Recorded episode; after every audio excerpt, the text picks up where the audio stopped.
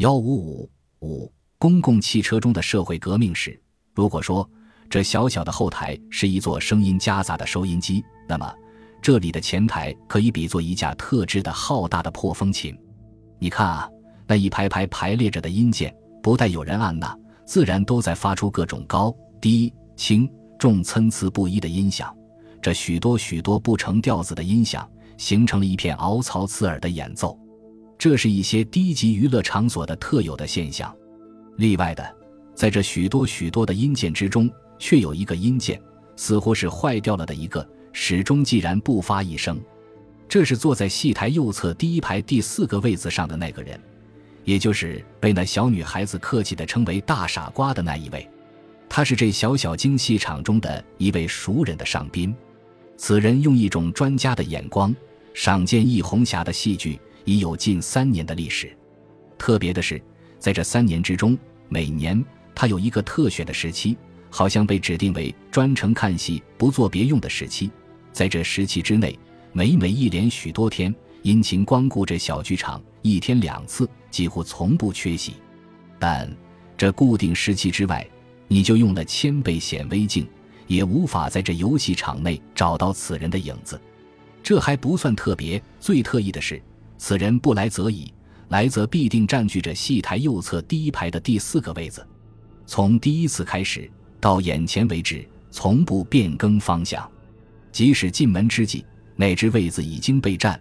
转转眼，你会发现他的大象又复赫然雄踞于那只选定的宝座中。奇怪呀，此人有什么方法能在这种地方取得一个固定的位子呢？并且他有什么理由？定要占据那个位子呢？理由相当简单。第一点，原来那只位子位于戏台的边缘，有一根柱子挡住正面的视线，再加椅子又已破损，坐在上面看戏，坐既太不舒服，看又失去效果。别一个人，谁都不愿占据这位子，就是占据了，谁也不想坚持到底。这是他能独占这宝座的一个外表的理由。第二点呢？那个位子虽然看不清楚戏台的正面，而从这一个侧面的角度里，却能窥见后台的一角。这里清楚地可以看到那些名角们在台前与台后的两副绝不同的姿态。这是他特选这宝座的一个内在的理由。总之，可笑的很。此人看戏，有时他似乎是携带着一副哲学家的眼镜的。而且，此人最初踏进这家游戏场，期间也有一个有趣的经过。他和那位姑娘的初会，却是在一辆特别拥挤的公共汽车中。在我们这个礼仪之邦里，公共车辆中对娘儿们让座的美德，有一时期差不多已成为一种绅士们的必修课。一般的情形，只要那个被让座的人穿的是一双高跟鞋，再附加一些明星眉毛与法国口红之类的点缀，便已取得被让座的初步资格。而更主要的是，那个被让座的人。最好必须只有一张有力的照会，这是说上帝特赐他们在公共车辆中取得优待的一张特别照会，这样他们在任何一辆拥挤的车子里便都成了最幸运的骄子。譬如我们这位易红霞姑娘，就因为照会相当有力，她在公共车辆中便不时获得这种客气的待遇。有一次，这位姑娘搭着一辆二十一路的红色公共汽车，准备上她的戏场。凑巧，那是一辆非常拥挤的车子，他正被许多国产大力士挤得喘不过气来。其实，他身旁有一位穿西装的青年侠客，向他看了一眼，立刻很慷慨地昂然站起，把自己的座位让给了他。照例，那些侠士们的让座似乎也有一个一定的公式：他们既让他们的两腿，尽下了一点不必要的义务；当然，他们必须让他们的两眼享受一些必要的权利。于是。这位侠士照例便像一头守护之犬那样，紧紧矗立在这位姑娘之前，专等收取她所必须收取的东西。在这时候，如果我们这位姑娘她能向这位慷慨让座的侠士送上几个感谢的眼色，那当然会使这位侠士得到一种鼓励与安慰。可是不幸，在平常，我们这位姑娘原是很知好歹的一个，而这一天，她非但忘了向这位侠士道谢。他连正眼也不向这位侠士一看，而反把他的俏媚的眼光紧射在另外一个人的身上。这情形真可气，连我笔者也在带他生气了。那是一定的，那个被注意的幸运的家伙，一定他的状貌比我们这位让座的侠士漂亮的多吧？不，当时易红霞所注意的人，那是一个衣衫并不十分整洁的人。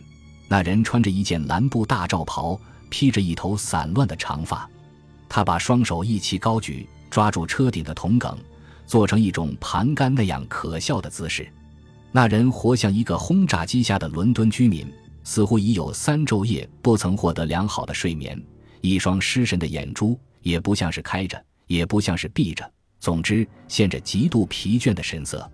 显著的一点却是满面病容，看神气，好像再过一秒钟立刻就要躺下的样子。由于九分的恻隐，加上一分的好奇，这使我们这位姑娘感到大为不忍。好在她是从小练习过敲工的。在这活动的箱子里暂时站上一二十分钟，于他却也无所谓。于是，他也仿效了那位侠士的慷慨的姿态，豁然站起身子，把他刚得到的位子无条件地让给了那个摇摇欲倒的家伙。那个病容满面的人陡见身旁有了一个空座，由于疲乏不知，他已不暇问这空座的来由。只在一秒钟内，他以惊喜般里摔僵尸的式子，猛跌进了那只座位。他的身子还未放稳，偶然抬起卷眼，方是发觉让座给他的人乃是一个女子。他的神情似乎有点窘，分明感到有点出乎意料了。他想把身子撑起来，但终于没有把身子撑起来。连着，他向这位姑娘较仔细地打量了一眼，忽而他的疲惫的两眼突然睁得非常之大，一时他的视网膜上似已通过了电流，而在迸射一种惊怖。咿呀与伤感所交织的情感的火花，只见他的嘴角开始微微颤动，一种呼喊的声音已经挂上了嘴唇。在这一瞬之间，显然他已错认了人。不过，他这紧张的情绪在他脸上只维持了几秒钟。连着，他向对方斜睨了最后的一眼，只见他的眼角忽又闪出一丝苦笑，像是却重负那样的吁出了一口气。渐渐的，他又恢复了先前那种疲惫失神的状态。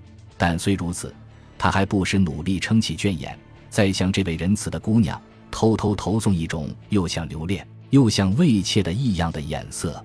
这可怪的家伙为什么会有这种可怪的表情？我们不妨慢慢的谈。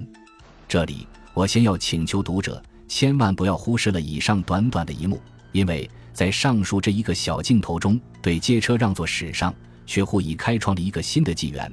如果你是一个社会学者，那你也许会滑稽而郑重地夸张着说，这里面分明蕴藏一种社会革命的非常的意义。